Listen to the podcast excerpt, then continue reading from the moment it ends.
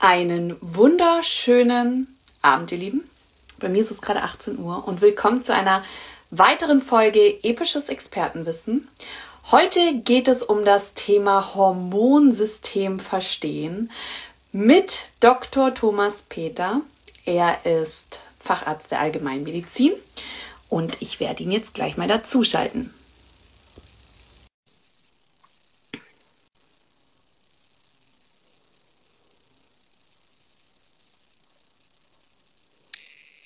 Da ist er schon. Hallo! Oh, So. Hallo. Ja? Perfekt. Dann, ähm, Thomas, erstmal danke, dass du die Zeit für heute Abend nimmst. Und da wir uns ja auch noch gar nicht so wirklich kennen, würde ich mich freuen, wenn du dich einmal ganz kurz vorstellst und vielleicht auch gleich erzählst, warum du Experte auf dem Gebiet Hormonsystem bist.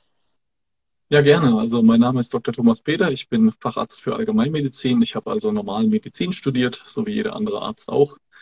Ich habe allerdings so ein bisschen von vornherein schon ein bisschen umgedacht, also weil ich bin eigentlich, komme eigentlich aus der chinesischen Medizin. Ich war dann auch drei Monate in China gewesen und meine Mutter war Heilpraktikerin gewesen oder bis vor, bis vor kurzem auch noch gewesen und komme also praktisch schon ein bisschen immer aus der alternativmedizinischen Richtung und habe mich daher schon ein bisschen immer auch mit anderen Sachen beschäftigt als eben nur Schulmedizin und das ist ja auch gerade im Bereich der Hormone sehr, sehr wichtig. Ich betreibe eine Praxis in Wenzheim in Hessen an der Bergstraße. Vielleicht kennst du es, wenn du es nicht kennst, dann musst du unbedingt mal vorbeikommen.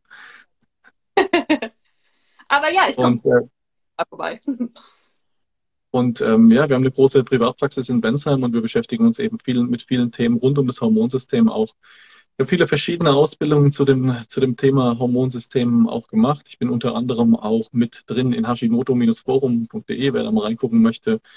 Gerne, kein Problem. Das ist ein sehr, sehr hilfreiches Forum, auch gerade für die Schilddrüse oder eben nur für die Schilddrüse. Da werden aber auch viele andere Themen besprochen, wie zum Beispiel bioidentische Hormone, was ja heute auch das Thema ist. Ich habe verschiedene Hormonseminare schon gegeben, unter anderem für Rheinwald etc. Und beschäftige mich schon lange mit dem Thema Nebenniere, Stress, Hormone und Schilddrüse und setze ganz, ganz viel bioidentische Hormone bei mir auch in der Praxis ein. Also wir haben am Tag so 60 bis 80 Patienten und das summiert sich dann durchaus auf Dauer so dass man da viele Erfahrungen auch mitsammeln konnte. Habe mich ja besonders auch mit dem Thema Labordiagnostik beschäftigt. Das ist ja heute auch nochmal einer der Parts, der vielleicht wichtig ist. Und ja, so hat sich es eben einfach immer weiterentwickelt. Und jetzt stehe ich hier, wo ich bin. Super spannend, auch quasi die Konstellation, dass deine Mutter Naturheilpraktikerin ist, weil tatsächlich ist es ja immer so ein Themengebiet, was nicht so viele Ärzte mit einbinden. Ähm, und ähm, ich muss jetzt nochmal ganz kurz stoppen. Hörst du mich immer noch? Ja. Ich muss diese AirPods raustun. Ich glaube, ich habe die hier gerade nur alibi-mäßig drin, weil ich denke mir gerade die ganze Zeit, ich höre dich irgendwie aus dem Handy raus. Leg die jetzt mal beiseite. Zweimal, zweimal habe ich nur noch gesehen, wie du sprichst und nichts mehr gehört. Also kann schon sein, dass, aber sonst war alles okay eigentlich die ganze Zeit. Okay, ich tue sie gleich weg. Nicht, dass hier noch irgendwas passiert, dass man mich gar nicht mehr hört. So. So stylisch, wie sie ja sind, gell? So stylisch, wie sie sind. Ja, weit. ähm, ja, jedenfalls mega cool, finde ich super spannend und auch total wichtig, insbesondere eben Hormone, jetzt weil du auch Hashimoto mit angesprochen hast, ist tatsächlich ein Thema, ähm, zu dem uns viele schreiben und äh, wir können uns da einfach nicht so weit aus dem Fenster lehnen, weil das ist ein ultra komplexes Thema. Und äh, dementsprechend freue ich mich, dass wir da heute einfach mal ein bisschen näher drauf eingehen, weil du ja selbst gesagt hast, ähm, wie wichtig es ist, das eigentlich effektiv und einfach zu verstehen, um dann ja Hormonsystem auch zu unterstützen. Und jetzt reden wir die ganze Zeit von, vom Hormonsystem. Was genau ist denn das Hormonsystem? Da ist erstmal die Frage noch vorher zu stellen, was ist denn ein Hormon? Ja, also ein Hormon ist eigentlich für den Körper so eine Art Botenstoff, kann man sagen. Also mit dem Hormon wird praktisch eine Kommunikation übertragen. Wir kommunizieren zwischen den Zellen und auch zwischen verschiedenen Organen mittels Hormonen. Und wenn wir die nicht hätten, dann könnten wir einfach keine Informationen übertragen. Also das ist eigentlich ein Steuerungs- System und auch ein Steuerungstransmitter, den wir verwenden, um andere Strukturen und Organe zu unterrichten, was sie jetzt zu tun haben. Das beste Beispiel dafür ist ja das Hypophysen, das Hypothalamus-Hypophysensystem. Also unser Gehirn empfängt etwas und verbindet es mit einer Emotion. Das ist ein Klassiker. Und dann wird von dort aus praktisch auf die Hypophyse, also auf die Hirnanhangsdrüse gesteuert. Und von dort werden dann ganz viele andere Hormonsysteme beeinflusst. Bei den Hormonen müssen wir zwei Gruppen unterscheiden, die man mal gehört haben sollte, zumindest. Also einfach von ein bisschen Biochemie. Das, äh, das eine sind die sogenannten Eiweißhormone oder auch Proteohormone genannt. Das heißt, die bestehen einfach nur aus einer Kette von Aminosäuren, die einfach aneinandergereiht werden. Deswegen ja eben auch so wichtig, kommen wir ja auch nochmal drauf, das Thema Eiweißzufuhr beziehungsweise Eiweißhaushalt ganz entscheidend auch für das Hormonsystem. Das heißt, da haben wir verschiedene, viele Aminosäuren, die einfach aneinandergereiht werden. Das beste Beispiel dafür ist Insulin. Ja, Insulin ist, ist, so eine Art, also ist ein Proteohormon, das heißt, es hat eine dreidimensionale Struktur, die es dann irgendwann mal annimmt. Einfach durch die Anziehung der verschiedenen Aminosäuren fängt dann so ein Hormon, also so ein äh, Proteohormon an, eine dreidimensionale Struktur im Raum dann einzunehmen und es wirkt dann entsprechend an einem Rezeptor. Okay? Und die zweite Gruppe von Hormonen, das sind die sogenannten Steroidhormone. Und da geht es ja heute im Wesentlichen auch drum. Und Steroidhormone entstehen als Grundstruktur aus dem Cholesterinring. Alle Steroidhormone werden prinzipiell aus Cholesterin gebildet, aus dem, was der Körper selbst bildet und werden dann praktisch umgewandelt in den verschiedenen Organen. Das können die Nebenniere sein, das können die Sexualhormone sein, die Sexualorgane sein, was auch immer. Und da gibt es eben verschieden viele, ich sag mal so 10, 12 sollte man kennen, so ganz grob. Dann gibt es natürlich noch ganz, ganz viele andere. Wenn du zum Beispiel einen Sammelurintest machst für Hormone und schickst das mal ein, das ist so der, die beste Diagnostik, die aber ganz ehrlich keiner wirklich versteht, weil es einfach ein, ein Riesenkapitel ist, dann siehst du, wie die sich alle ineinander umwandeln, hast du über 50 verschiedene Steroidhormone damit aufgezählt. Und äh, ich finde es zu umständlich mit dem Sammelurin, aber das ist so, dass der Goldstandard. Abgefahren. Also das wusste ich tatsächlich noch gar nicht, dass es über ein Urin gemessen wird. Ich kannte die. Es wird nicht standardmäßig über den Urin gemessen, weil es eben keiner macht. Ja, okay. Aber es gibt Fragestellungen, bei denen du eben auch Urin nochmal zusätzlich einschickst. Ich gebe dir mal ein Beispiel. Wenn jetzt jemand, wenn eine Frau Brustkrebs hatte als Beispiel und wir haben aus der, aus der Probe, die dabei entnommen wurde, ins Labor eingeschickt wurde, wissen wir, dass der Tumor hormonsensibel ist dann wollen wir ganz gerne wissen, welche von diesen Hormonen sind es denn und dürfen wir Progesteron trotzdem geben in der bioidentischen Variante. Dann wird praktisch ein Urin eingeschickt und dieser Urin, der sehen wir nochmal ganz genau, in welche Strukturen das Progesteron dann umgewandelt wird. Und da können wir auch relativ gut abschätzen, ob der das bekommen darf oder nicht. Da gibt es dann praktisch Stoffwechselprodukte, die sind nicht förderlich für den Krebs, sondern eher hemmend. Und dann gibt es welche, die würden das eher unterstützen. Und da muss man dann einfach mit dem Patient besprechen und auch für sich überlegen, macht das Sinn oder nicht. Also der, der ideale Diagnostik, nur wie gesagt, 300 Euro und mega umständlich auszuwerten und auch umständlich durchzuführen. Und natürlich auch für eine Verlaufskontrolle kannst ja nicht jedes Mal eine Verlaufskontrolle am Sammelurin machen. Wäre aber natürlich dieser 24-Stunden-Urin, der ist jetzt ein bisschen vereinfacht worden. Es geht jetzt tatsächlich als zweiter Morgenurin auch schon. Das macht es ein bisschen einfacher. Und es ist eine Diagnostik, wenn ich ein bioidentisches Hormon einsetze, wie zum Beispiel Progesteroncreme oder Kapsel, dann kontrolliere ich schon nach drei Monaten auch regelmäßig diesen zweiten Morgenurin zumindest einmal, damit wir einfach sehen, dass wir da auf der richtigen Schiene sind und nichts irgendwie auslösen, was wir ja auf keinen Fall auslösen möchten. Das ist schon eigentlich die, die beste Diagnostik, nur macht die keiner, weil es halt extrem umständlich ist und auch extrem teuer ist. Deswegen kennen das die meisten eben einfach nicht. Jetzt mal ganz kurz eine andere Frage. Und zwar, ähm, weil wir jetzt schon sehr tief ein bisschen in der Materie drin sind. Ich kann da natürlich folgen, weil ich da persönlich auch schon Erfahrungen mitgemacht habe. Aber für wen jetzt ist es eigentlich wichtig, das Hormonsystem zu verstehen? Für jeden. Okay, weil wir sprechen jetzt quasi immer von äh, potenziellen Krankheitsfällen, wo man dann besonders darauf achten muss. Aber jetzt rein theoretisch, wenn ich den ganzen Tag über eigentlich keine Probleme habe, in Anführungszeichen, ab wann muss ich mich denn eigentlich mit dem Thema Hormonsystem auseinandersetzen oder auch mal was checken lassen? Jetzt in Form von, ähm, von ich meine, Standard. Bei mir gemacht, genau, es war der Standard. Mhm.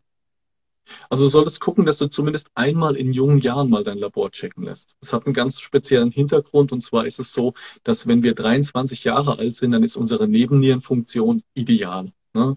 Ich sage immer, ab 23 geht's nur noch bergab sozusagen. Und ähm, wenn du das mal wissen willst, wo ist dein Höchststand? Also was, was für Werte sind denn für dich ideal? Dann solltest du auf jeden Fall in jungen Jahren einmal ein großes Labor machen, damit du das weißt. Wenn du dann älter wirst, kannst du dich immer wieder an diesen Werten orientieren weil du einfach sagen kannst, das sind meine persönlichen, ist ja bei jedem ein bisschen anders, das sind meine persönlichen individuellen Zielwerte, in die ich gerne wieder kommen würde, wenn ich, wenn ich, äh, wenn ich älter bin, weil dann orientiere ich mich einfach praktisch an dem jüngeren Ich, was ich irgendwann mal war. Also es ist, muss nicht, es muss nicht jeder Mann immer ein Labor, ein großes Labor machen, das sage ich gar nicht. Es gibt ein paar Werte, die auf jeden Fall gemacht werden sollten, Vitamin D zum Beispiel oder mal Schilddrüsenwerte, aber ein Hormonlabor muss jetzt nicht unbedingt jeder machen, außer hat natürlich Probleme. Die Leute bedenken dabei nur nicht, dass diese Systeme sind ja anderen Systemen übergeordnet. Das ist das große Problem. Also es sind ja Steuerungssysteme. So ein Schilddrüsensystem, also ein Schilddrüsenhormon hat ganz, ganz viele verschiedene Funktionen im Organismus, zum Beispiel auch für die Verdauung. Und wenn wir vom Thema Ernährung sprechen, die Leute haben zum Beispiel Bauchbeschwerden und sie bekommen diese Bauchbeschwerden eben einfach nicht durch eine Ernährungsumstellung hin. Also es gibt ja immer wieder Neupatienten, die sitzen dann vorne dran und dann fragst du die, wie sie sich ernähren. Das ist ja der Standard. Und ähm, dann erzählen die dir, dass eigentlich, dass sie schon super viele Sachen richtig machen. Ja, also wo sie aufstehen, fangen schon an direkt mit was Biologischem, fangen vielleicht an mit Gemüse, gucken, dass sie auf Qualität achten, führen die richtigen Nahrungsmittel zu, lassen die Grundprobleme aus, ne, die jedermann so, wo man eben drauf achten sollte, Casein und so weiter. Und trotzdem haben sie ja viele Bauchbeschwerden. Da denkst du dir natürlich immer, warum, wie kann es sein, wenn Bauch nur von Ernährung abhängt? Und das sind ganz oft die Hormonthemen, die nicht beachtet werden, weil diese Systeme sind eben dem Ganzen übergeordnet.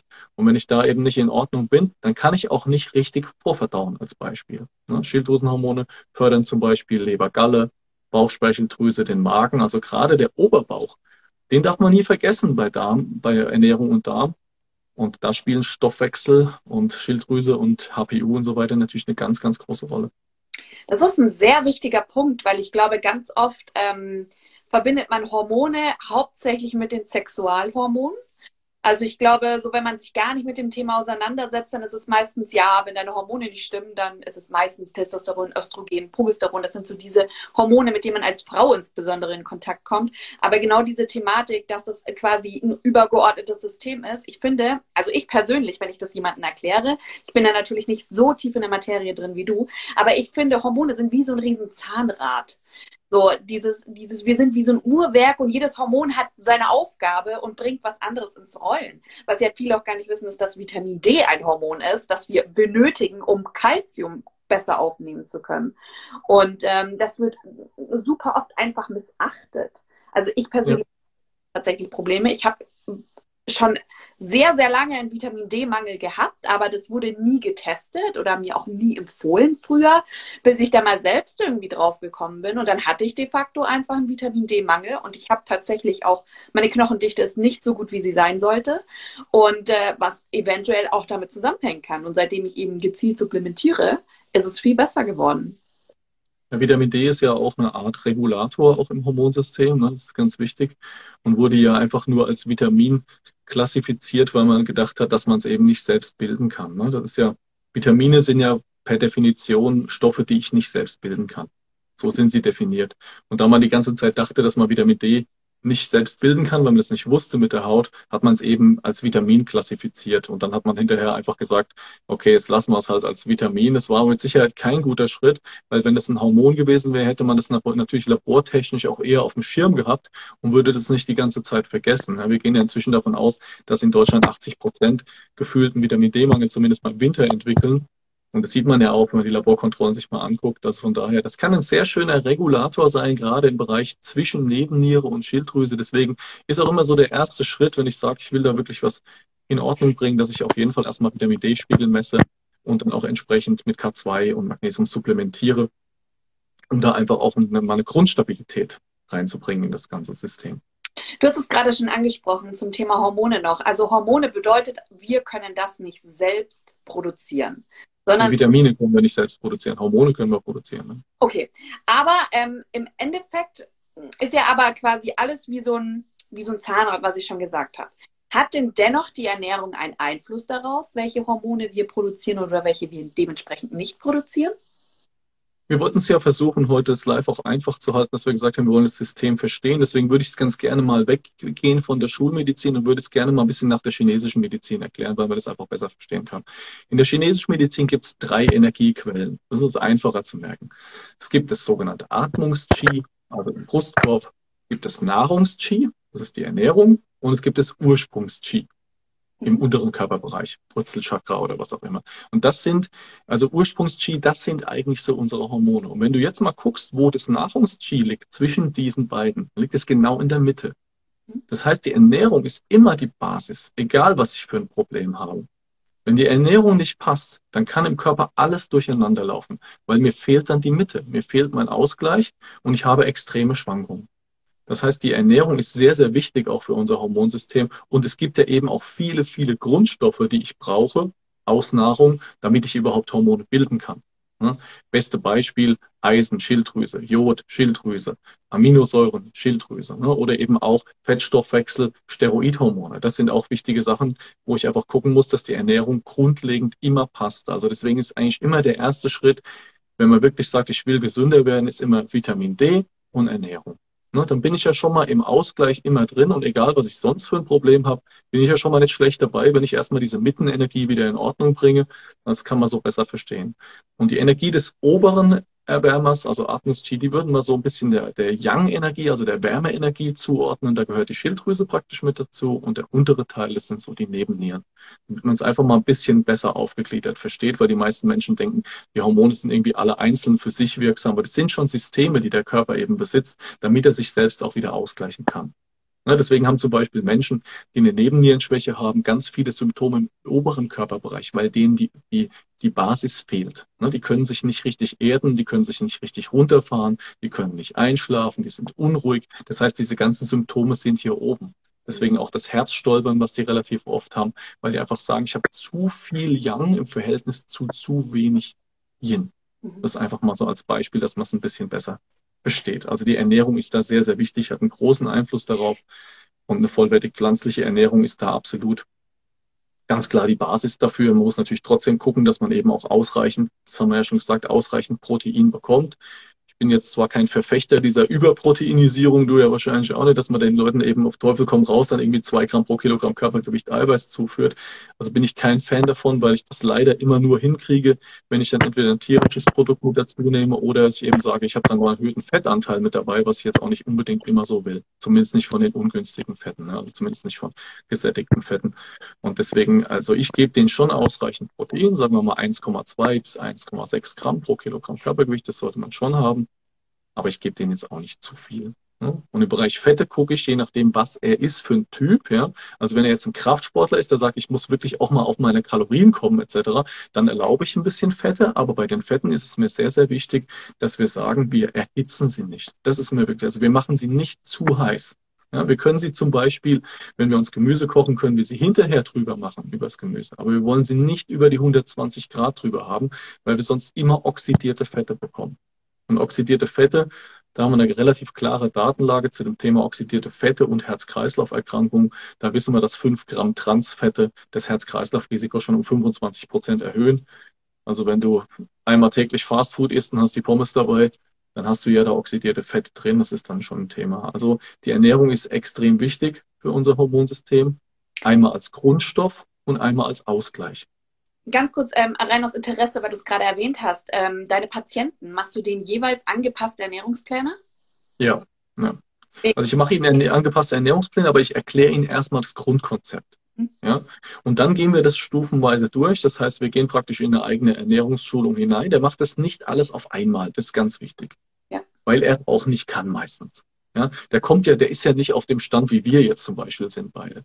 Der kommt ja, der, der, der, der denkt, der, der denkt, Milch ist gesund als Beispiel jetzt mal. Ja, das wissen ja viele Leute nicht. Viele Leute haben einfach die Sprüche im Kopf und denken, das muss alles so sein, wie sie es erzählt bekommen. Du kannst also nicht hingehen und kannst jetzt einem sagen, du machst jetzt morgens das, 11 Uhr das, 13 Uhr das und das schafft er nicht in der Regel. Das kannst du, das kannst du vergessen. Deswegen fange ich immer mit, ein, mit einfachen Maßnahmen an.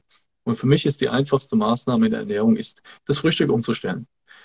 Weil das Frühstück 99 Prozent der Deutschen, vielleicht bis auf die, die jetzt hier zugucken, 99 Prozent der Deutschen machen entweder ein Brot, Brötchen oder ein Müsli standardmäßig. Und da bin ich halt kein Fan davon, weil wir dann sofort einen hohen, einen höheren Zucker erzeugen, ne, durch erstmal Kohlenhydrate direkt am Anfang. Und das, das verfolgt mich den ganzen Tag. Ne? Ich habe also den ganzen Tag die Blutzuckerschwankung. Deswegen ist die erste Maßnahme, was die bei mir immer bekommen, ist erstmal Gemüse zum Frühstück. Das ist für mich das absolut genialste Maßnahme, weil du so viele positive Effekte gleichzeitig hast, auch auf dein Hormonsystem, weil du nämlich eine wesentlich deutlich weniger Cortisol-Schwankungen hast, weil wenn du nur einmal in Unterzucker reinkommst, zack, Cortisolausstoß. Unterzucker ist den Organismus Stress. Ja, weil Unterzucker hieß in der Steinzeit, ich habe nichts zu fressen. Ich fasse es mal zusammen. Ja, das kann ich komplett unterschreiben. Ich hatte die Beobachtung nämlich letzte Woche. Ich habe intuitiv angefangen, beziehungsweise aufgehört, ähm, Porridge zum Frühstück zu essen. Nur halt mal so am Sonntag zum Brunch und so weiter. Und letzte Woche habe ich das erste Mal wieder ein Porridge gegessen und ich bin am Mittag richtig in, ich weiß nicht, ob es ein, wirklich ein Unterschied ist. Ich habe geschwitzt und mir ist wirklich schwindlig geworden und ich war im Supermarkt und musste mir erstmal irgendeine Schorle irgendwo weggreifen, weil ich sonst, glaube ich, umgekippt wäre. Und dachte mir, abgefahren. Also tatsächlich habe ich seitdem jetzt auch wieder nicht das Porridge gegessen, aber das finde ich sehr interessant, weil damit bestätigst du. Du kannst das Porridge essen, du sollst das Porridge auch essen. Das ist an sich ja trotzdem ein gutes Nahrungsmittel, das wollen wir jetzt nicht schlecht reden. Das brauchen wir auch. Der früh einfach nicht das Richtige. Weil, wie gesagt, ich esse. Das isst man doch morgens auch, aber du musst das Gemüse vorher essen. Das ist entscheidend. Okay. Mhm. Gut. Ja, also wenn du, wenn du jetzt sagst, ich esse jetzt bei Beispiel, ich esse Brokkoli morgens, Brokkoli und Rosenkohl. Das ist mal so aus dem Tiefkühler. Ich mache es jetzt nicht immer frisch, weil ich es einfach morgens auch von der Zeit nicht schaffe. Aber ich denke mal, wenn ich da eine gute Qualität nehme, bin ich ja trotzdem nicht schlecht dabei. So, und dann ist es so, dass ich ja bei Brokkoli habe ich ungefähr 4,7 Gramm Eiweiß pro 100 Gramm bei dem Nahrungsmittel an sich. Und ich fahre da schon morgens auch eine ordentliche Portion weg. Also ich bin da schon bei 500 Gramm teilweise, was ich da esse als erstes. Aber da ist und dann bin, Hab's nicht verstanden? Aber da isst du ja dann kein Porridge mehr danach. Doch, dann, wenn ich in der Praxis ankomme, dann esse ich nochmal ein Müsli, genau. Danach direkt. Ne? Das schon, das ist einfach, wie, wie ist der Leitspruch immer, den ich immer sage, wir müssen einfach anfangen, mehr von den guten Sachen zu essen. Ja? Wir essen oftmals zwischenrein schlechte Sachen, weil wir zu wenig von den guten Sachen gegessen haben. Das, was ich am Morgen schon positiv mache, das kann ich mir am Mittag praktisch nicht mehr versauen, weil ich das schon drin habe. Und morgens ist die Motivation und die Energie noch am besten, um zu sagen, ich führe dir eine gesunde Mahlzeit zu. Wenn ich erstmal im Stress drin bin und ich bin erstmal energieleer, dann habe ich natürlich auch ein Verlangen nach hochkalorischen Nahrungsmitteln, ist ganz klar. Mein Körper möchte wieder Energie produzieren. Deswegen nicht immer sagen, ist es der Zucker oder ist es Fett oder es ist hochkalorische Nahrung, die uns krank macht. Ne, weil sie einfach, sie verbrennen. Wir verbrennen extrem viel davon. Und bei diesem Verbrennen, da verbrauchen wir eben auch ein paar Sachen. Mikronährstoffe, Schilddrüsenhormone, B-Vitamine, was auch immer. Das ist ganz wichtig dabei. Wir wollen da nicht in ein, in ein Defizit der Mikros hineinkommen, wenn wir zu hochkalorisch essen. Wenn wir also direkt anfangen und fangen mit Mikronährstoff direkt zum Frühstück schon an und auch mit Protein. Das ist ja das Schöne. Ich habe ja schon über 20 Gramm Protein direkt nur durch den Brokkoli, aber das liegt ja an der Menge ich dazu führe. Wenn ich dann noch fünf oder zehn Gramm essentielle Aminosäuren mit dazu nehme, dann bin ich schon bei 30. Dann habe ich noch den Buchweizen als nächstes zum, zum, zum Früh. Ich mache kein Porridge, aber ein Buchweizen. Dann habe ich auch 13 Gramm pro 100 Gramm Eiweiß. Also so schlecht bin ich da schon in der Eiweißversorgung erstmal gar nicht. Und dadurch, dass ich das Eiweiß zuerst zuführe, habe ich eben auch den Second Meal Effekt. Das heißt, der Blutzucker bleibt immer schön flach. Und ich komme nicht in Unterzucker rein. Und bei mir kann das schon durchaus passieren, dass ich bis 14, 15 Uhr gar keinen Hunger habe dadurch. Ja. Also ich muss sagen, dass bei mir tatsächlich, wenn ich in der Früh ein Rührei mit Gemüse esse, ich bin da auch lange satt. Also ich ist ja auch Protein, ja. Also, Nur das Rührei ist natürlich wieder die oxidierten Fette, ne? aufgrund der Hitze dann, oxidiertes Cholesterin. Ja, ja wollten wir nicht an äh, zum Thema Eier bin ich nämlich ein, äh, ein starker Verfechter des Eis, äh, weil ich tatsächlich ich auch. intuitiv mich ernähre. Und ähm, jetzt im Sinne von Cholesterin ist am Wochenende auch mal 21 Eier sein können. Das ist ja auch in Ordnung. Du kannst auch Cholesterin zuführen. Ich habe da kein Problem. Du sollst nur nicht als oxidiertes Cholesterin zuführen, weißt du, als erhitztes, hocherhitzt. Wenn du das Ei kochst, ist das ja gar kein Problem. Okay. Aber wenn du das Ei kochst, guck mal, wenn du das Ei kochst, wie hoch wird die Temperatur maximal im Ei? Wird ja wohl nicht höher als 100 Grad, wenn das Wasser kochend ist, oder? Mehr wird nicht gehen. Naja, also ab 100 Grad verdampft das. Das Wasser kann ja trotzdem. Richtig, deswegen sage ich, es kann niemals, es sind keine 100 Grad, es kann niemals höher als 100 Grad sein. So, und der, der, der Punkt ist, für, für Fette und für Cholesterin ist der Oxidationspunkt liegt bei 120 Grad. Das heißt, wenn ich es koche, kann ich niemals ein oxidiertes Fett erzeugen. Wenn ich es aber brate in der Pfanne, dann kann ich sehr wohl ein oxidiertes Cholesterin erzeugen. Und oxidiertes Cholesterin ist im Endeffekt, wirkt wie ein Transfett. Und ist auch genau das, was wir eben an den Gefäßen finden, ist oxidiertes Cholesterin. Und das wollen wir eben einfach nicht haben. Das heißt, wenn du das machst, mach das ruhig, kein Problem. Wenn du auf dein Protein kommen willst und du willst auch sagen, ich will, ich will Fette auch zuführen, habe ich ja gar kein Thema damit, ja. Ich, ich mache es nicht, weil ich es jetzt auch nicht brauche wegen Hormonsystem. Aber wenn du es brauchst, dann mach es ruhig so. Aber mach es nicht als oxidierte Fette, sondern versuch die Temperatur niedrig zu halten. Interessant. Dann würdest du rein theoretisch auch Pfannkuchen und Co. ausschließen oder Kuchen und Co. Wenn du es, es kommt ein bisschen auch darauf an, wie du es bringst. Jetzt Kuchen ist schon ein Thema, weil du bekommst ja im Backofen definitiv drüber, hast ja keine Chance. Ja, aber im Kuchen ist ja zum Beispiel so, dass du ja im Wesentlichen das Äußere davon so heiß machst. Innen ist es sieht es ja schon wieder ganz anders aus.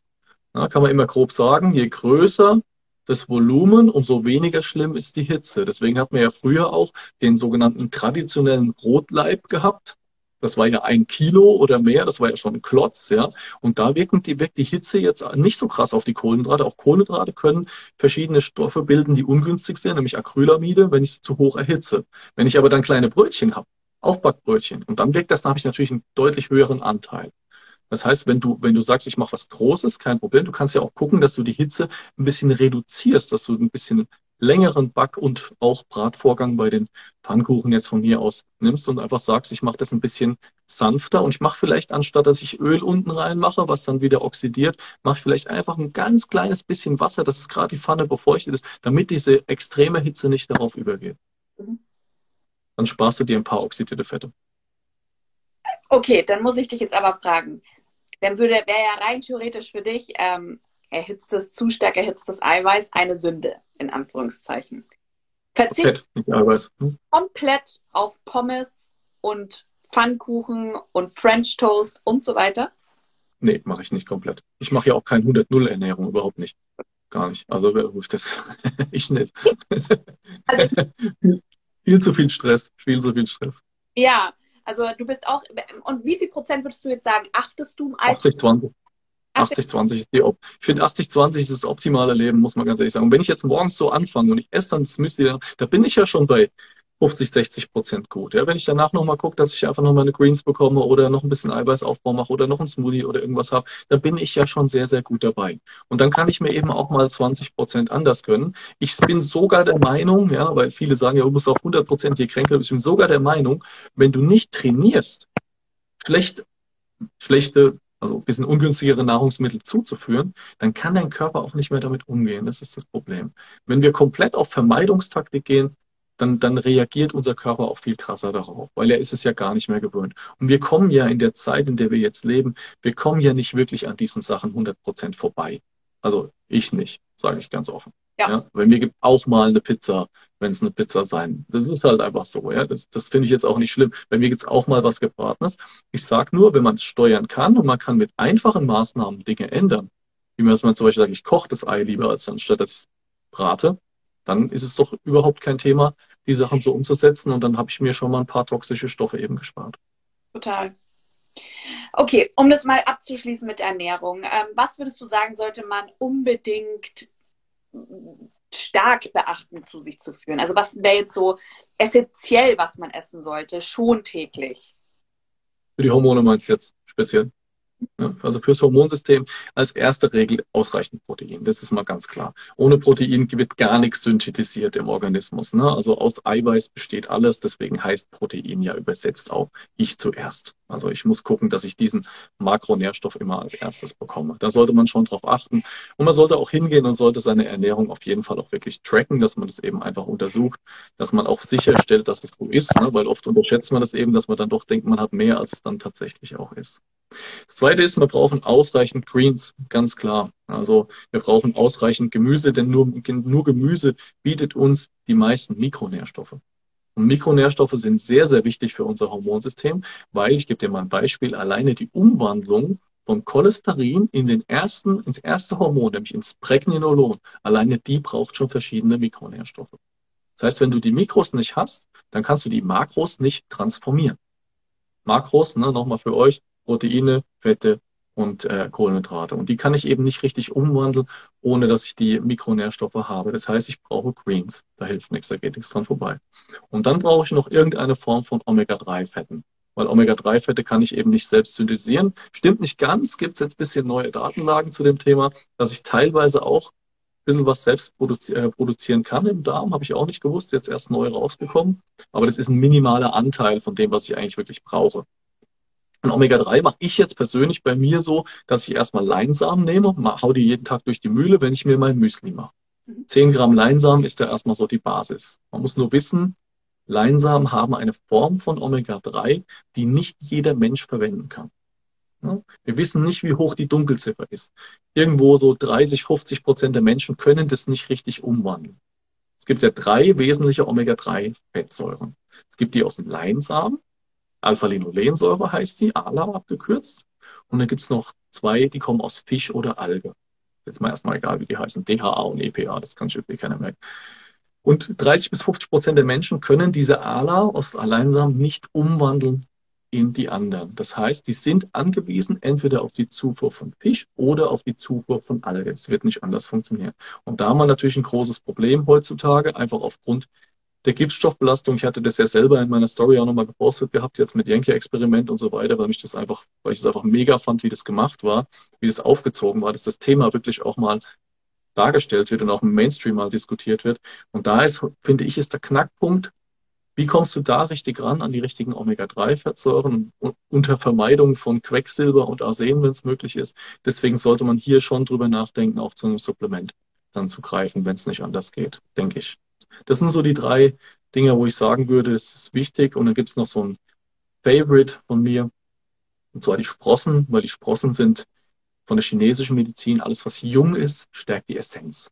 Ja. Ein schöner Spruch, ja, weil es bringt ja noch Essenz rein. Ja. Deswegen haben auch die, die, die, die Senatoren im alten Rom haben auch den Urin der Jünglinge getrunken, ja, weil da auch noch ganz andere Hormonkonzentrationen drin waren. Und alles, was jung ist, alles, was jung ist, bringt, stärkt die Essenz. Und deswegen Sprossen werden vor allem auch dafür verwendet, um diese Nebennierenessenz wieder aufzufüllen. Also wenn ich mich erschöpft fühle, wenn ich mich platt fühle, wenn ich vielleicht überarbeitet bin, Richtung Burnout gehe oder was auch immer und einfach meine Stressachse niederliegt, wäre das eine Möglichkeit. Ich finde Sprossen auch tatsächlich so spannend, weil man ähm, aus einem kleinen Samen, also ich finde, da sieht man es nochmal, dass aus einem kleinen Samen ein Riesenbaum entstehen kann.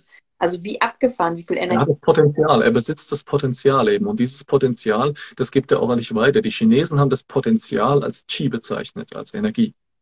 Ja. Also Qi ist also keine, keine Energie der Tätigkeit, sondern es ist eine, ein Potenzial. Du hast, schaffst dir eine Möglichkeit, damit etwas zu verrichten, damit etwas anzustellen. Das heißt, du baust deine Potenziale auf, wenn du Sachen zuführst, die eben diese Essenz auch stärken. Ja, so, ich muss sagen, mich freut es auch total. Ähm, die Kommentare sind hier ähm, super spannend. Ich sehe sie gar nicht. Ich sehe die Kommentare, nur es sind, dass ich nicht mit einfließen kann, weil das ist wahnsinnig äh, tolle Information, die du uns hier weitergibst. Deswegen tut mir leid, falls ich Fragen jetzt noch nicht mit, ein, äh, mit, ähm, mit aufgenommen habe. Es gibt den Fragen-Button, da könnt ihr eure Fragen noch mit reinschauen, äh, mit reinschreiben, dann kann ich die zum Ende hin nochmal Fragen. Ich würde jetzt nämlich ganz gerne gleich weitermachen ähm, zum Thema, was mache ich denn jetzt in der Praxis? Wie messe ich den Hormonspiegel denn richtig? Wir hatten vorhin schon das Thema mit dem Blutabnehmen. Du sagst, wäre besser, aber ist meistens. Ich sage nicht, es wäre besser. Also es ist der, das ist offiziell die bessere Methode, ja, die genauere Methode eben einfach noch mit dem Urin. Aber sie ist nicht praktikabel und ich sitze dann eben auch vor so einem Auswertungsbogen, wo dann auch irgendwie 50 Hormone drinstehen.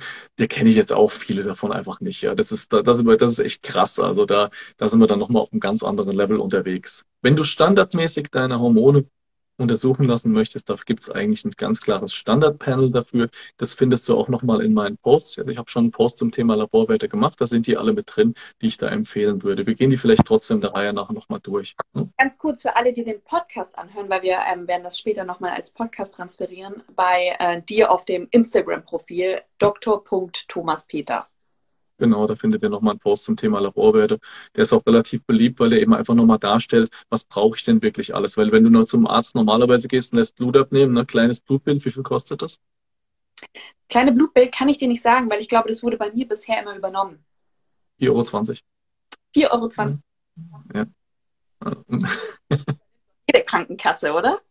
Das bezahlt die Krankenkasse. Ja, gut. Ja, gut, das wäre auch frech, wenn nicht.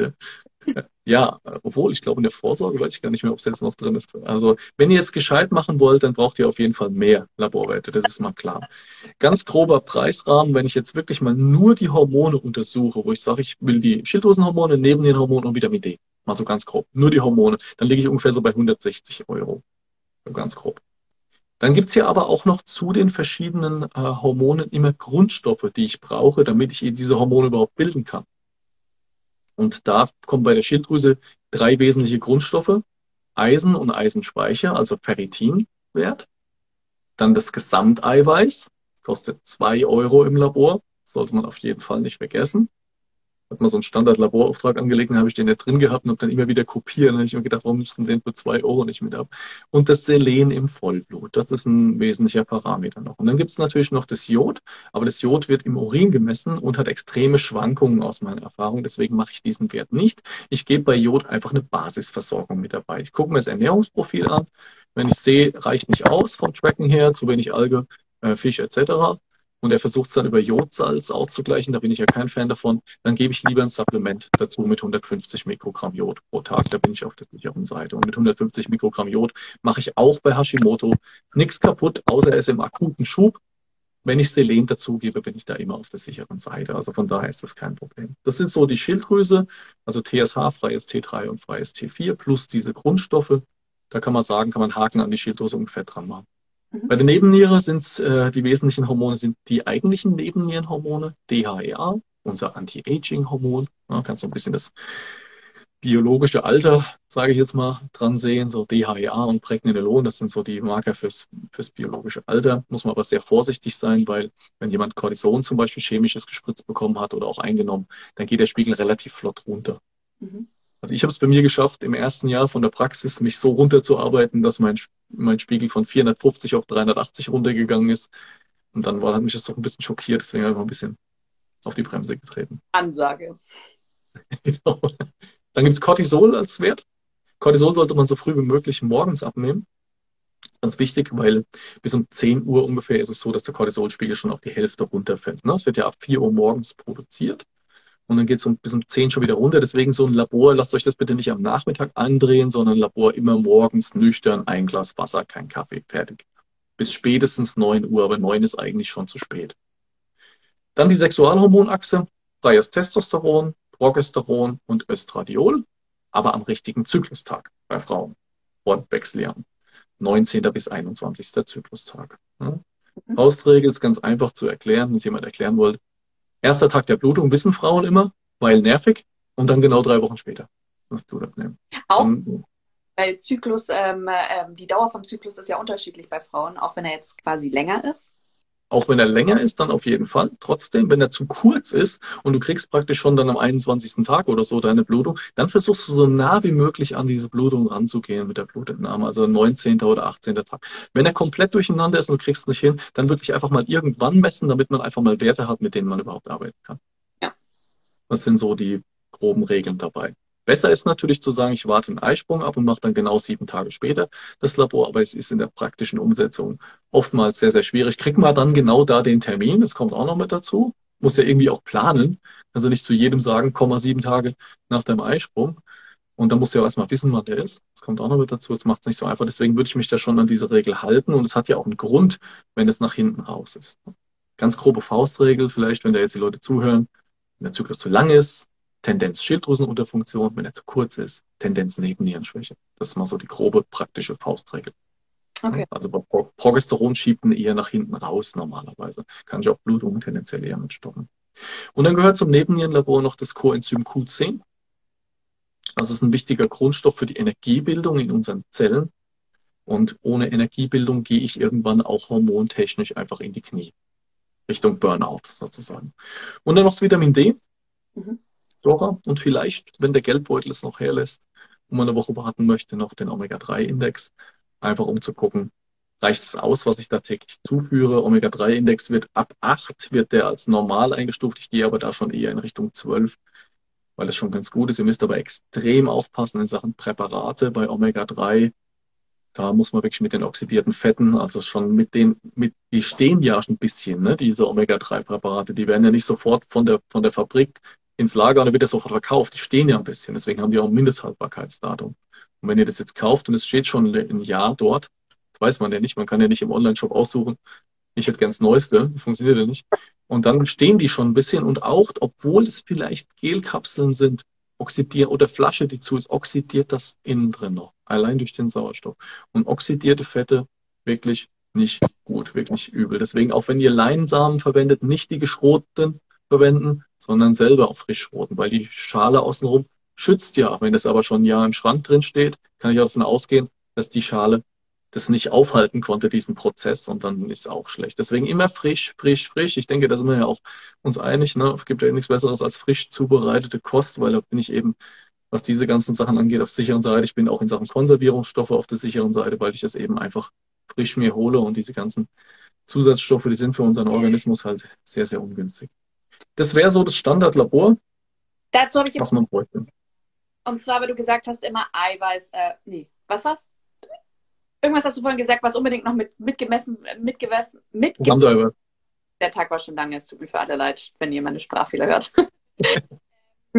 Und zwar, wenn wir ein äh, großes, also wenn ich jetzt ein großes Blutbild machen möchte, dann muss ich das alles selbst zahlen, richtig? Es Kommt drauf an. Also man, also man kann auch ein bisschen geschickt agieren. Ich lehre das ja auch in meinen Workshops. Ich schicke dir den mal hinterher, den kannst du dir selber mal angucken. Einfach mal für dich. Da sprechen wir ganz viel auch darüber, ähm, wie gehe ich denn damit um? Also wie komme ich denn da jetzt geschickterweise auch ran? Also auch wirklich praktische Aspekte, weil ich bin auch nur ein Arzt. Ich kann halt auch nur eine gewisse Anzahl an Menschen behandeln. Es ist ja oftmals das Problem, erstens, ich krieg's nicht bezahlt. Zweitens, es ist ein ziemliches Gezackere und am Ende gehe ich dann mit äh, einem leeren Zettel aus der Praxis raus und bin frustriert. Das ist ja oftmals ein Thema. Und ich lehre das schon, wie kann man damit besser umgehen. Ich habe es jetzt auch die Woche schon, glaube ich, oder letzte Woche schon mal gesagt, auch im anderen Insta Live. Das Wichtigste, wenn ihr an Laborwerte kommen wollt, ist, dass ihr euch mit dem Arzt gut versteht. Ja, es bringt nichts, wenn ihr anfangt rumzuzanken und wollt dem Alpha-Tier, und alle Ärzte sind Alpha-Tiere, und wollt dem Alpha-Tier was vorschreiben, was er zu tun hat und du musst jetzt das machen und das und das habe ich hier im Forum gelesen, ist relativ hoffnungslos, kann ich dir gleich sagen. Deswegen empfehle ich ein bisschen ein, den Arzt so ein bisschen zu umgehen. Ist so ein kleiner Tipp. Der hat ja nicht, dem seine Praxis besteht ja nicht nur aus ihm, sondern auch noch aus Arzthelferinnen in der Regel. Und die sind eigentlich normalerweise relativ unkompliziert. Und äh, wenn es den Arzt nicht selbst belastet, dann stört es ihn auch nicht, das Labor abzunehmen. Deswegen würde ich das gut vorbereiten, so einen Arztbesuch. Ich würde also hingehen, ich schreibe vorher einen Brief oder eine Mail oder was auch immer. Da schreibe ich echt detailliert drauf, was ich gerne hätte, was ich denke, was sinnvoll ist. Und unten drunter schreibe ich, ich freue mich, wenn ich einen Teil davon, es geht nicht mehr, einen Teil davon über als, als Kassenleistung übernommen bekomme, bin aber gerne bereit, auch als Privatleistung es zu bezahlen, sollte es nicht übernommen werden. Und wenn ihr das auf diese Weise formuliert, dann klappt es auch.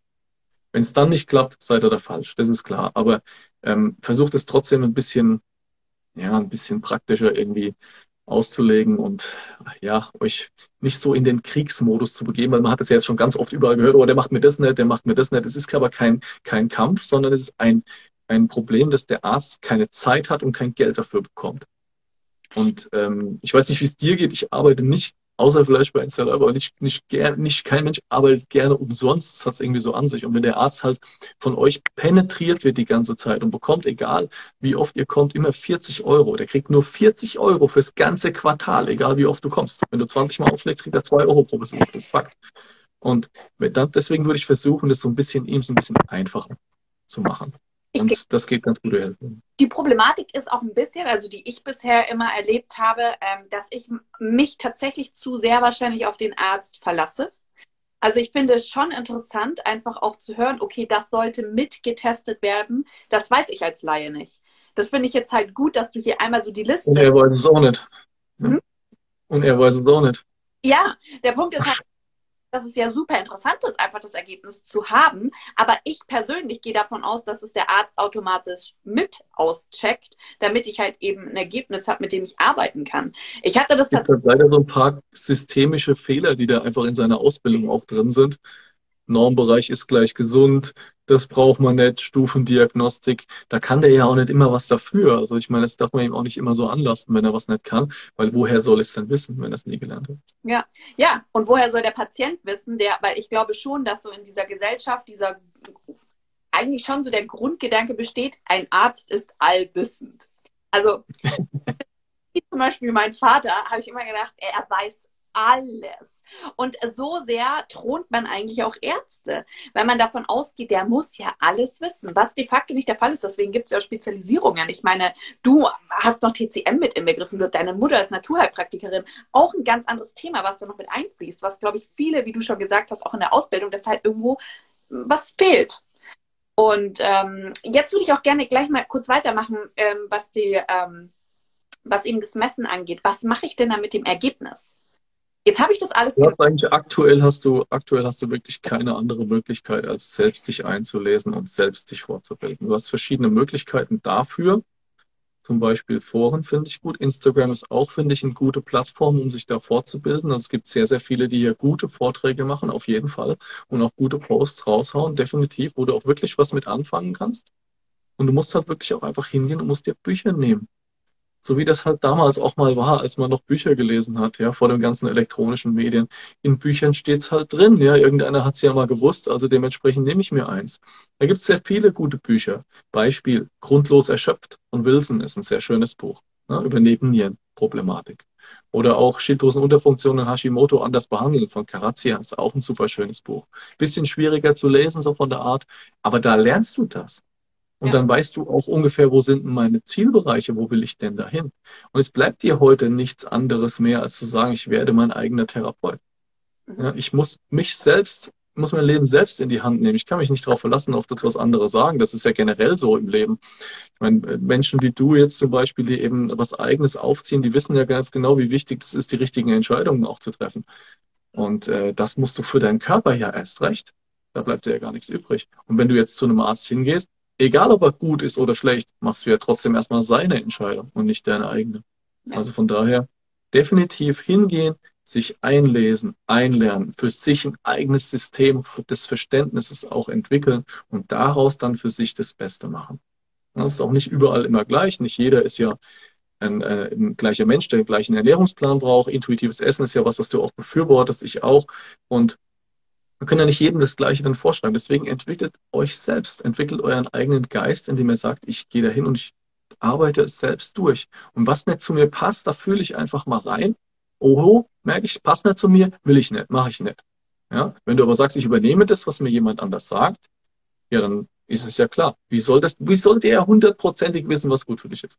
Der ist ja nur ein ganz minimaler Anteil in deinem Leben. Ja? Wenn die Leute vor dir sitzen und sagen, kriegen Sie mich wieder hin, ja, das ist immer so beste beste Spruch, ja, wann bin ich wieder gesund? Ja, dann, dann sage ich immer, passen mal auf, ich gebe keine Heilversprechen, weil ich bin ja nur ein ganz kleiner Teil in ihrem Leben. Wir sehen uns jetzt eine Stunde im Monat.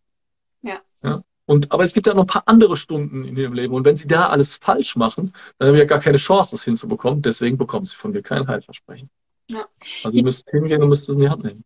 Hier kam gerade auch ein äh, Kommentar rein. Sehr sympathisch, der Herr Doktor. Wenn nur viel mehr solche Ansichten hätten. Und ich finde, das stimmt, weil ich hatte tatsächlich damals auch äh, mit Ärzten zu tun, denen ich gesagt habe, naja, ich empfinde das so, dass es für mich eventuell nicht gut sein könnte, jetzt in Form von Milchprodukten. Und ich hatte nur eine Ärztin, die nicht gesagt hat, nee, das kann nicht sein, das kann keinen Einfluss haben, sondern die hat gesagt, ja, interessant, weil sie jetzt schon mehrere solcher Patienten gehört. Aber es war halt zur damaligen Zeit, gab es keine Studienlage dazu, deswegen ist es ist rein aus medizinischer Sicht nicht wahr. Und das fand ich erschreckend und äh, finde ich auch also ich meine, es hat Man ist halt ein bisschen sensibilisiert, ne? weil es geht natürlich um das Thema Gesundheit und es geht einem nicht gut und man fühlt sich nicht wohl, da ist man natürlich so ein bisschen on fire auch, ne? wenn man dann natürlich noch solche Sachen erlebt.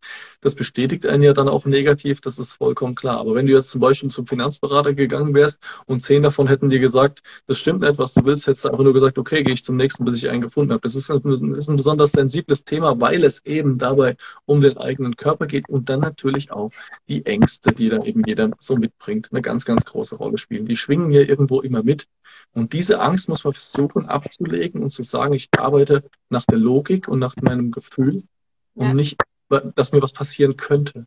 Ja. ja, Schulmedizin agiert ja sowieso immer im könnte. Und wenn du das nicht machst, dann passiert das und du musst.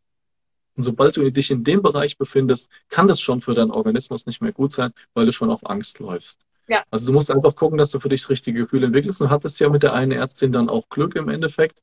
Und die hatte ja dann auch ein bisschen weitergeholfen, beziehungsweise sie hat dich zumindest verstehen können, was schon mal ein wichtiger Schritt wäre. Und das hatte ja mit Sicherheit auch was gebracht, der Weg, den du bis dahin gegangen bist. Deswegen glaube ich nicht, dass wir das immer negativ oder als Rückschlag sehen sollten, sondern und auch nicht als Frust und dann aus Frust sagen sollen, alle, alle Ärzte sind Idioten, sondern wir sollten halt einfach gucken, das sind halt auch Menschen und die haben Dinge so gelernt. Deswegen versucht ein bisschen irgendwie das Kriegerische ein bisschen rauszunehmen in der Arztpraxis, weil der sitzt leider am längeren Hebel. Ja. Denn wenn er das Blut nicht abnimmt, dann nimmt es keiner ab. Und die ultimative Lösung für alle, die das jetzt vielleicht dann auch trotzdem irgendwie nicht, nicht bekommen, ist einfach zum Labor hinzufahren. Fertig. Sucht euch ein Labor in eurer Gegend, Da gibt es Laborärzte, da könnt ihr einen Termin ausmachen, privatärztlich. Der nimmt euch alles ab. Warum nimmt er euch alles ab? Weil, Weil er an allem verdient. also von daher ist jetzt an sich kein Thema, dort Labor zu bekommen. Ja, und dann kriegst du auch von dem eine Analyse, aber der kennt natürlich auch nur den Normbereich. Der kennt natürlich auch jetzt nicht individuelle Zielbereiche oder auch wie sich der Normbereich verändert hat. Ja, ein relativ fluktuierendes Thema mit dem Normbereich. Der wird ja immer schlechter, weil gerade bei den Hormonen. Ja. Da muss man einfach wissen, wo wollen wir denn da hin? Ja, die Blutwertlüge ist auch ein sehr gutes Buch, falls du das nicht schon eh kennst. Die Blutwertlüge, ja. Mhm. Genau. Da wird es genau beschrieben, ja. Da wird genau das Thema des Normbereichs beschrieben und ich habe das auch jetzt mal so ein bisschen durchgearbeitet. Was haben wir denn wirklich beim TSH-Zielbereich an Daten, an Quellen jetzt mal außerhalb von meiner eigenen Statistik, die alle, allerdings inzwischen auch schon 4000 Patienten hat. Also das ist natürlich jetzt auch schon echt eine Basis, auf der man gut arbeiten kann.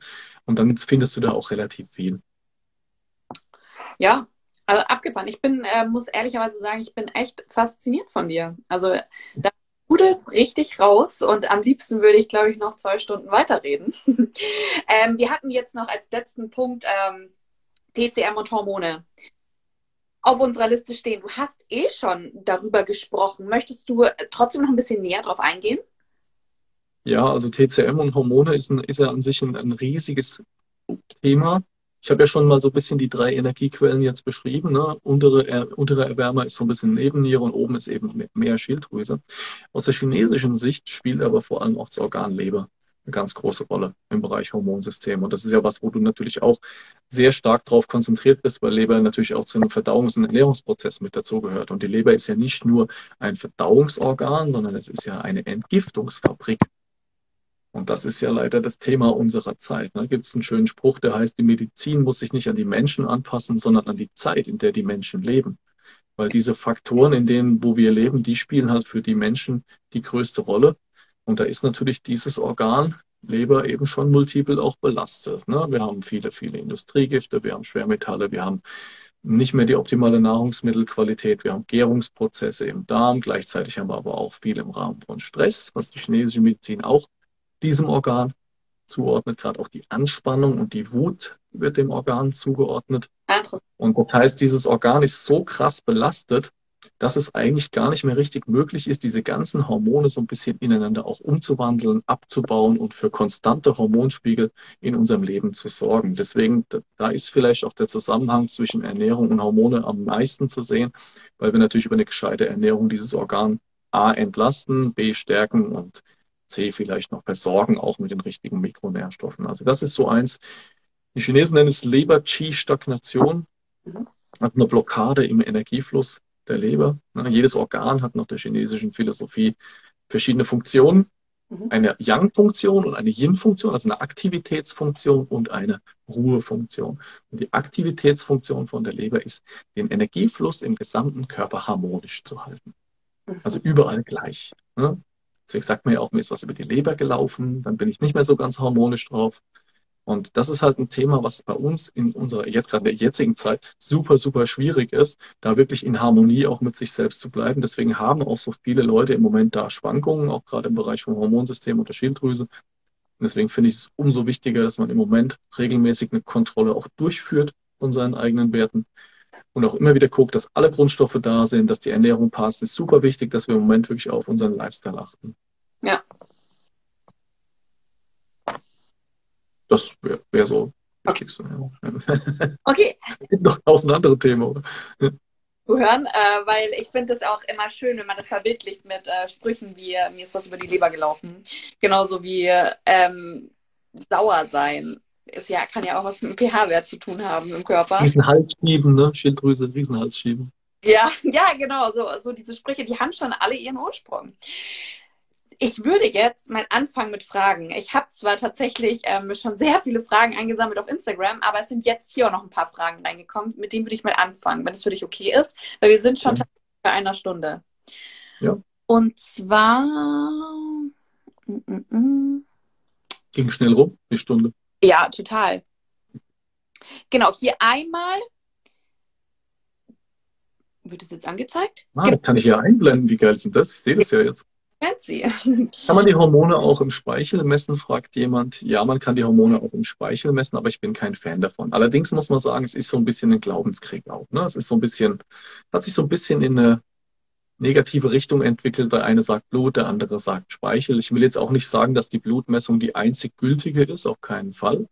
Trotzdem ist es so, dass wir natürlich die längsten Erfahrungen im Bereich der Blutwerte einfach haben, weil wir das schon immer so machen.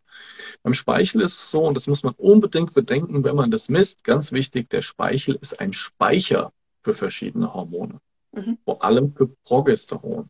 Mhm. Wenn ich also jetzt hingehe und ich messe am 21. Zyklustag im Speichel das Progesteron und ich bekomme einen sehr, sehr hohen Wert, dann heißt es nicht, dass der Körper auch ausreichend mit Progesteron versorgt ist. Oder wenn ich ein bioidentisches Hormon einsetze, dann heißt es nicht, wenn der Spiegel dann hochgeht, dass der Körper ausreichend mit Progesteron jetzt versorgt ist. Und das ist einfach mein Problem, was ich bei der Speichelmessung habe. Noch dazu finde ich von meiner Erfahrung, aber ich kann sein, dass andere auch andere Erfahrungen haben, dass es schwankt von den Spiegeln her und ich finde die Blutwerte einfach konstanter und auch gut messbar und ist natürlich auch sofort zugänglich und der Patient muss nichts einschicken und außerdem ist es auch ein bisschen günstiger, die Hormone im Blut zu messen. Aber wenn ihr gute Erfahrungen gemacht habt mit der Speichelmessung, dann könnt ihr das auch gerne machen, habe ich kein Thema damit. Es gibt ein paar Werte, die würde ich niemals im Speichel messen.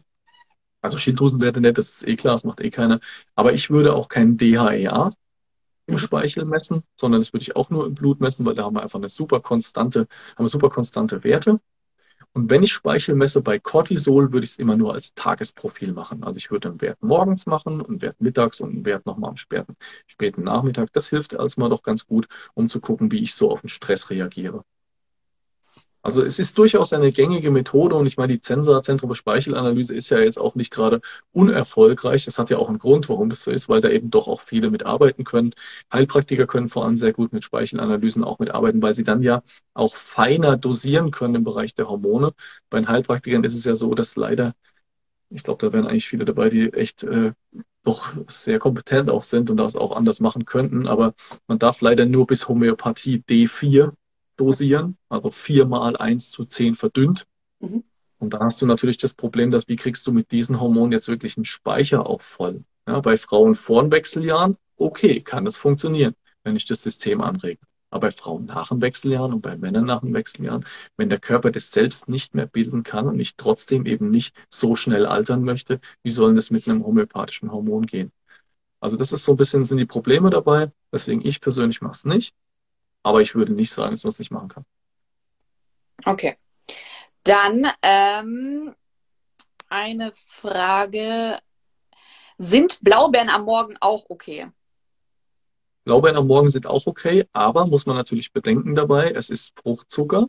Bei den Beeren ist es ja relativ wenig im Verhältnis zu den Antioxidantien, deswegen bin ich ja auch ein großer Fan von Beeren, die gehören auch in eine normale Ernährung mit rein. Mhm. Ja, du kannst sie nehmen, aber mach sie doch nach dem Gemüse. Ja, wieder die gleiche Thematik. Ja, mach sie doch zum Beispiel dann in dein Porridge oder in dein Müsli oder was auch immer rein. Schmeckt ja auch lecker, mal davon abgesehen. Du brauchst schon eine gewisse Menge an Beeren auch. Man sagt immer so eine Handvoll am Tag sollte man haben bei Beeren auf jeden Fall. Ähm, aber ich würde sie nicht direkt am Anfang zuführen, weil du halt sofort einen Blutzuckeranstieg kriegst. Und dann hast du ja auch Fruchtzucker, der muss ja in der Leber noch umgewandelt werden in normalen Zucker. Das kostet ja wieder Energie. Okay. Ich würde erstmal die Leber entlasten. Hier auch nochmal gleich eine Frage zu der Thematik mit den Sprossen. Esst ihr auch die übrigen bzw. dranhängenden Restsamen von den Sprossen? Ich nicht. Also ich, ich nicht. Alles. Ja. Also ich meine, ich weiß nicht genau, was sie jetzt meint aktuell. Also das, was sie meint wahrscheinlich den, den Rest, wo es geschlüpft ist sozusagen, was da, was da dran hängt. Die sind ja. ja oftmals noch mit dabei. Also wenn das jetzt mit dabei ist, wenn das nicht bitter schmeckt, dann esse ich das noch. Ansonsten würde ich es jetzt tendenziell eher nicht essen. Man muss schon ein bisschen vorsichtig sein, weil ja auch Sprossen entwickeln ja ein Leben, ein Eigenleben ne, und haben deswegen auch ein paar Antinährstoffe, die da gebildet werden. Deswegen muss man da ein bisschen vorsichtig sein. Sobald es bitter wird oder schleimig, mhm. muss man vorsichtig sein, weil es könnte dann Phytinsäure sein und Phytinsäure Phytinsäure ist ein Stoff, der auf unsere Darmflora einfach nicht gut wirkt, weil Phytinsäure ist ein Abwehrstoff für die Pflanze, damit das Tier das nicht frisst. Und dann musst du schon gucken, dass du das zumindest mehrfach abspülst. Deswegen bin ich ja auch ein Fan vom eigenen Keimen, um auch selbst diese Antinährstoffe rauszukeimen. Nur wenn die jetzt drüber sind, die Sprossen, dann werden die bitter schleimig, dann würde ich es auf keinen Fall mehr essen, einfach weil ich meinem Darm keine Antinährstoffe zukommen lassen will. Sehr cool, danke. Dann die nächste Frage. Ähm, könntest du vielleicht etwas zur Histaminintoleranz und Hormon sagen? Geht es Hand Guck mal in meinen letzten Posts. Ja, ich hatte jetzt gerade drei Posts zum Thema Histamin gemacht. Da kommt jetzt auch nochmal der nächste. Der nächste wird über das äh, Säurelevel im Darm sein. Dann kommt später nochmal ein Post zum Thema Histamin und Schilddrüse. Das ist ganz entscheidend dabei. Histaminintoleranz ist eigentlich relativ einfach zu verstehen. Ich habe auch versucht, nicht ganz so einfach zu, also einfach zu verstehen und ganz einfach zu erklären. Ne? Wie hat er von der Fortbildung mal gesagt, ja, wenn Sie es nicht verstehen, kein Problem, aber versuchen Sie es keinem zu erklären. Also Histamin ist ein Thema, das, wir kriegen immer dann mehr Histamin im Darm, wenn wir mehr Schadstoffe drin haben. Ganz einfach. Weil der Körper reinigt sich damit dann selbst. Beispiel, ich habe viel Quecksilber im Darm drin, Amalgam oder was auch immer. Und dann merkt der Körper, hey, da, wird ja, da werden ja Gärungsstoffe gebildet, dadurch, dass da eine falsche Flora ist. Und diese Gärungsstoffe, das vermüllt mich irgendwie die ganze Zeit. Und dann wird, wird auch Histamin mehr gebildet aus einer sogenannten histaminbildenden Flora. Deswegen kriegst du halt eine Histaminintoleranz auch nicht hin, wenn du nur die Ernährung umstellst. Ja, weil da natürlich ganz viele andere Faktoren eine Rolle spielen. Jetzt wird mehr Histamin gebildet. Histamin aktiviert im Magen dann die Magensäureproduktion. Über einen H2-Rezeptor, so heißt der. Histamin macht ja Allergien. Mhm. H1-Rezeptor, Antihistaminikum, H1-Rezeptorblocker. Und dann gibt es auch eine Magensäureaktivierung, H2-Rezeptor. Und das reinigt dann wieder den Darm. Eine sinnvolle Maßnahme. Das heißt, Histamin ist nichts Schlechtes, sondern der Histamin ist eine Notwendigkeit, die der Organismus zieht, weil er einfach sagt, hey, ich will das Zeug wieder loswerden, was da so drin ist. Und je schlechter mein Hormonsystem, gerade mein Schilddrüsenhormonsystem da ist, umso schlechter kann ich entgiften. Das heißt, eine Histaminintoleranz hat ganz oft auch eine Schilddrüsenunterfunktion mit dabei oder als Ursache oder wie auch immer. Das weiß man ja nie, was die Henne ist und was das Ei. Aber es spielt auf jeden Fall eine Rolle, das gleichzeitig zu behandeln. Ja. Da komme ich zu einer Frage, die ich eigentlich fragen wollte. Ähm, wenn ich jetzt quasi meine Werte äh, gemessen habe und Ergebnis ist jetzt, okay, ich habe eine Schilddrüsenunterfunktion tendenziell, muss ich immer medikament, medikamentös eingreifen? Machst du nicht am Anfang, auf keinen Fall. Also selbst wenn einer mit einem TSH von 10 kommt, würde ich ihm nicht sofort Schilddrüsenhormone geben. Weil ich würde immer erst der Schilddrüse das anbieten, was sie braucht, damit sie Hormone produzieren kann. Wir gucken immer erst auf den Eisenspeicher, auf Jod, auf Selen, auf Eiweiß, dann wird das alles erstmal ersetzt. Und dann wird es auch so lange ersetzt, bis dann in der Nachkontrolle diese Werte auch in den Zielbereichen drin sind. Wenn die dann alle in den Zielbereichen drin sind und er hat auch eine kleine äh, Schilddrüse im Ultraschall, dann müssen wir natürlich über den Einsatz von L-Tyroxin, also Schilddrüsenhormon oder auch Schweinehormon oder was auch immer, drüber nachdenken, weil dann geht's eben nicht ohne. Es gibt dann ein paar Faktoren, das lernst du bei mir im Schilddrüsenworkshop. Es gibt dann so ein paar Faktoren, Kriterien, an denen du beurteilen kannst, brauche ich jetzt ein Hormon oder brauche ich keins. Okay. Und ähm, 50 Prozent brauchen eins. Grob. Würdest grob du, das ist ein sehr großes Thema tatsächlich, aber würdest du tendenziell schon eher versuchen, erstmal die Stoffe mit der natürlichen Ernährung aufzunehmen oder? Beides.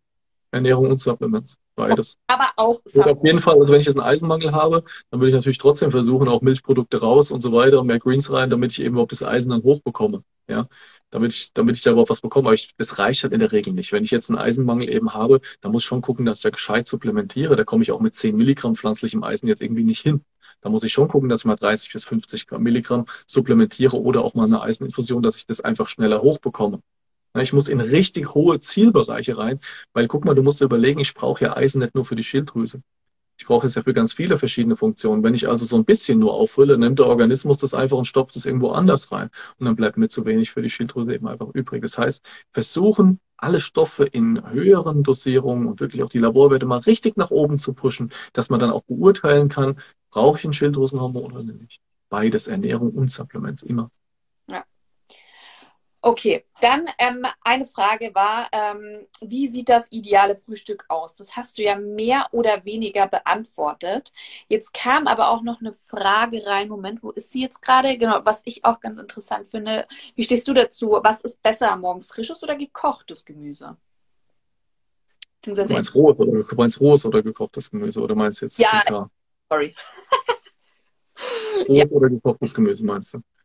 Es kommt ein bisschen darauf an, was du für ein Typ bist. Da unterscheidet eben die chinesische Medizin auch je nachdem, wie viel Yang-Aktivität jemand besitzt. Also wenn jemand mehr Wärmeenergie hat, also wenn er keine kalten Hände und Füße hat, wenn er einen etwas höheren Blutdruck hat oder einen guten Blutdruck hat, zu, nicht zu niedrig ist, wenn er vom, vom Typ her, vom Aussehen rot ist eher. Rot ist Hitze, mhm. einfach zu merken.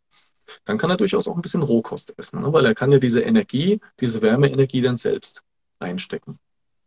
Ja? Also okay. es kühlt ihn ein bisschen. Rohe Nahrungsmittel wirken von der chinesischen Medizin eher tendenziell abkühlend. Das tut ihm bestimmt ganz gut. Also er kann sich dann morgens auch durchaus mal rohen Brokkoli tatsächlich reinziehen. Das geht, da muss man halt gut abbürsten, dass man da keinen Schlons drin hat, aber es geht. Es würde von der Art her gehen. Wenn du aber ein kältlicher Typ bist und du sagst, ich trinke morgens auch gerne lieber mal ein warmes Getränk, ich habe morgens eher wenig Durst, ne, dann tendenziell würde ich auf jeden Fall sagen, immer gekocht.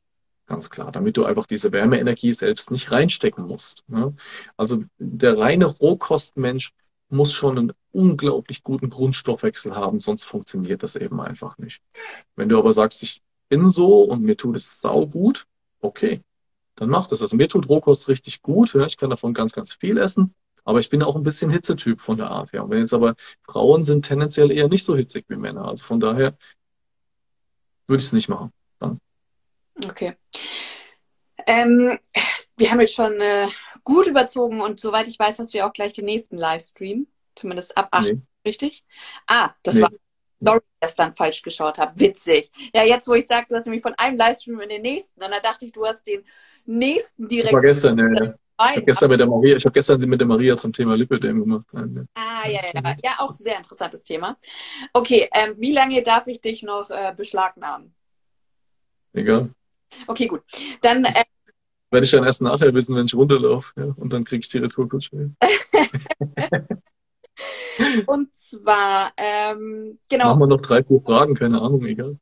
Ja, es kamen tatsächlich sehr viele zum Thema Progesteron. Wir können ja auch nochmal hinterher die Fragen beantworten. Das ist ja jetzt auch kein Thema. Wir müssen ja nicht alles, wir können ja nicht alles in einem Live beantworten. Wir können ja auch hinterher nochmal viel schriftlich beantworten. Das muss ja nicht alles in einem Live sein. Ja, finde ich auch eine gute Idee. Dann mache ich jetzt nur noch diese abschließende Frage, weil tatsächlich zu dem Thema sehr viele Fragen kamen und das ist Progesteronmangel. In dem Bereich was kann ich da machen, wenn bei mir ein Progesteronmangel festgestellt wird? Ich, mich würde auch mal interessieren, ob du das differenzierst, weil ich hatte das tatsächlich auch mal. Aber ähm, sie hat gesagt, naja, es ist nicht im Grunde genommen ein Mangel, sondern es ist eine Disbalance, die vorherrscht bei mir im Hormonhaushalt. Dass ich nicht zu wenig habe, sondern dass ich halt nur re relativ zu wenig habe zum Testosteron. Genau, du bist, du bist, das nennt man, du bist Östradiol-dominant. So nennt man das. Also du hast zu viele Östrogene im Verhältnis zu zu wenig Progesteron. Kann man grob so zusammenfassen. Ja? Das Verhältnis von Progesteron zu Östradiol sollte am richtigen Zyklustag gemessen 80 zu 1 sein. Mhm. Also man sollte 80 mal so viel Progesteron haben wie Östradiol. Wenn du das nicht hast, dann ist es einfach so, dass dein, dass dein Eisprung zwar erfolgen mag, aber es wird dann trotzdem eine sogenannte Gelbkörperinsuffizienz zu wenig Progesteron dort gebildet in dem Bereich. Ja? Und dafür ist eben ein suffizienter Eisprung, also ein immer regelmäßiger Eisprung ganz wichtig, damit ich überhaupt Progesteron ausreichend bilden kann. Es gibt verschiedene Mikronährstoffe, mit denen du das anregen kannst, aber du sollst auf jeden Fall der Ursache auf den Grund gehen, warum Eisprünge nicht so regelmäßig, warum Gelbkörperschwäche und so weiter. Und da spielen verschiedene andere Themen eine Rolle, wie zum Beispiel HPU, also angeborene Entgiftungsstörung ist ganz typisch dafür, Schilddrüse ist ganz typisch dafür, Mikronährstoffmängel, Eisenmangel, das sind alles Sachen. Die würden wir auf jeden Fall trotzdem erstmal diagnostizieren und dann ausgleichen. Und wenn es gar nicht anders geht, gibt es natürlich auch die Möglichkeit, mit einem bioidentischen Progesteron einfach zu entlasten Ganz wichtig bei den Sachen, die Richtung Nebenniere geht, keine Angst vor dem Hormon haben, denn das Hormon blockiert nicht die körpereigene Produktion. Das denkt man immer. Sprich, das ist nur bei den chemischen Cortisonpräparaten der Fall. Wenn ich eine Nebenniere entlaste, mit, mit Hydrocortison zum Beispiel, dann ist das wirklich eine Entlastung. Mein Körper kann nach einer gewissen Zeit selber mehr produzieren wieder. Also bei der Nebenniere oder Sexualhormonachse ist ein bioidentisches Hormon auch immer wirklich eine gute Methode, um einfach mal für ein paar Monate, drei bis sechs Monate, so der Standard, einfach mal zu entlasten und dass mein Körper auch wieder selber in die Produktion findet. Bei der Schilddrüse ist es anders, muss man wissen. Wenn ich Schilddrüsenhormon gebe, wird weniger produziert. Ähm, kannst du ganz kurz bioidentische äh, Hormone erklären, dass man den Unterschied. Das sind die eigentlichen Hormone. Alle anderen sind keine Hormone. Pille ist kein Hormon. Fertig. Pille darf nicht Hormon genannt werden. Weil die wurde mir tatsächlich verschrieben damals. Dass ich quasi, ja. um das anzustupsen, wieder die Pille anfange. Hast du immer noch kein, hast du immer noch kein Progesteron? Ja, eben. Also ich habe es ja dann auch abgebrochen und ich habe es anders wieder. Also bei mir, ich habe mich dann durchchecken lassen. Bei mir war es tatsächlich eine Störung der Hypophysen-Hypothalamus-Achse. Ähm, und habe ich das jetzt gerade richtig gesagt? Der Abend ist schon so lang. und ähm, konnte da anhand dessen, also war es bei mir einfach, dass ich mit meinem Kopf arbeiten musste. Ich musste mich mit der Situation auseinandersetzen. Also es hatte sehr viel auch mit meiner ja. Mentalen Stärke zu tun, was ich super interessant fand. Aber ähm, deswegen finde ich das Thema eben diese bioidentischen Hormone. Also ein bioidentisches Hormon ist ein echtes Hormon. Deswegen mhm. heißt es ja bioidentisch, also körpergleich. Eigentlich müsste man menschenkörpergleich sagen sogar, weil selbst vom Tierkopf wäre es anders ein bisschen von der Art. Also ein Progesteron, was wir bioidentisch einsetzen, ist auch Progesteron von der biochemischen Struktur. Mhm. Aber die Pille, wenn du da ein Dienogest zum Beispiel drin hast, das ist auch sowas wie ein Progesteron, aber halt kein echtes, dann ist es kein körperidentisches Hormon. Das ist umgebaut im Labor. Das wirkt nur an dem Rezeptor, aber, und das ist ganz wichtig, es kann nicht für andere Hormone verwendet werden. Du kannst es nicht weiter in andere Hormone umbauen. Was passiert denn dann wohl mit deinen körpereigenen Hormonen, wenn die nicht mehr gebildet werden? Dann fallen auch alle anderen Hormone hinten dran aus. Und deswegen kann dann eben auch sowas wie Nebennierenschwäche, Cortisolmangel und so weiter dann auch passieren. Das ist kein Hormon. Dürfen wir nicht Hormone nennen. Ne? Steht bei Wikipedia, Hormone sind körperidentische Stoffe. Mhm. Und es ist kein körperidentischer Stoff. Man nennt es nur immer irgendwie Hormon. Ja. Und dann werden noch die Studien und die Aussagen durcheinander geschmissen. Dann heißt es, Hormone sind schlecht für den Körper. Ja, mein täglich Brot, immer mal wieder ein Kampf mit dem Patienten, ja, ich will keine Hormone. Ja, aber du kriegst ja jetzt Hormone. Jetzt kriegst du überhaupt erst Hormone. Vorher hast du keine Hormone gehabt, sondern vorher hast du Medikamente gehabt. Das ja. sind Medikamente. Die müssen auch abgebaut werden, wie Medikamente übrigens. Und das heißt, jedes Mal, wenn ich eine Pille nehme, muss die Leber arbeiten. Ja. Und zwar mächtig arbeiten. Und das heißt, alles andere wird nicht mehr abgebaut. Alkohol wird schlechter abgebaut, Gärungsgifte werden schlechter abgebaut. Warum kriegen die denn dann alle einen Blähbauch? Kannst du mal drüber nachdenken. Ja. Und von daher ein bioidentisches Hormon ist was Positives für unseren Körper, wenn ich natürlich entsprechende Kontraindikationen abgeklärt habe. Deswegen mache ich das mit diesem Urintest, was ich vorhin gesagt hatte. Dass wir da einfach nochmal gucken können, dass wir da keine, keine, nicht in eine falsche Richtung verstoffwechseln. Das können wir aber sehr schön tracken. Und dann sind wir da auf der sicheren Seite. Ja. Ähm, äh, äh wann kann ich meinen Termin bei dir buchen? gar nicht. Nein, wenn, ich jetzt, wenn ich jetzt hier sage, dass du sofort rankommst, kriege ich von allen anderen auf die Note. Ja, es war ein Joke, keine Sorge. Also es war kein Joke, aber es war jetzt ein Joke, dass ich äh, bei dir gleich direkt einlaufe. Ähm, weil ich muss echt sagen, ähm, ich bin sehr positiv überrascht. Also muss jetzt auch mal Hut absagen, dass sehr viel äh, Kompetenz und Expertise bei dir dabei ähm, und noch mehr als ich erwartet hatte tatsächlich. Weil ich finde, ganz oft wird alles so oberflächlich angekratzt. So, es ist gerade ein Trendthema, deswegen unterhalte ich mich drüber. Aber bei dir ähm, fühlt man sich, glaube ich, definitiv sehr gut aufgehoben, insbesondere weil du auch diese Individualität mit aufgreifst. Ähm, deswegen einmal echt ganz großes Dankeschön, weil da gehört sehr viel passiert. Vielen Dank. Ähm, Vielen Dank. Ja, dann ähm, würde ich das jetzt auch so abschließen. Äh, wir hatten tatsächlich unsere Top 3 Hormonfoods, aber ich glaube, dass du sie sogar schon gesagt hast. Oder möchtest du sie noch mal? Ich habe alle drei gesagt. Brokkoli, Leinsamen und Sprossen habe ich alle drei genannt. Perfekt. Dann brauchen wir das gar nicht mehr abschließen. Aber ich würde dir jetzt dann einfach das Schlusswort überlassen, wenn du Lust hast. Ja, vielen Dank erstmal, kann ich machen. Vielen Dank erstmal für die Einladung. Auf jeden Fall, dass ich heute hier mit dabei sein durfte. Ich bin jetzt so ein bisschen von der ganzen Live-Serie. Ich muss jetzt erstmal eine kleine Live-Pause machen. Im Moment Es war schon anstrengend, jetzt die letzten Tage auch nebenarbeiten. Aber es ist auch wichtig und wenn die Leute hier was mitnehmen wollen, dann wirklich den Satz, werdet euer eigener Therapeut. Ne? Wirklich bildet euch fort und äh, glaubt nicht alles, was ihr gesagt bekommt, auch nicht von mir, ja, von niemandem und ähm, dann das ist euer Körper und wenn ihr für euren Körper was tun wollt, dann müsst ihr eben auch wissen, was ihr dafür tut. Deswegen werdet euer eigener Therapeut ganz wichtig. Sehr, sehr schön. Ganz lieben Dank. Danke fürs Zuhören und einen wunderschönen Abend. Wünsche ich dir auch. Ciao. Ciao.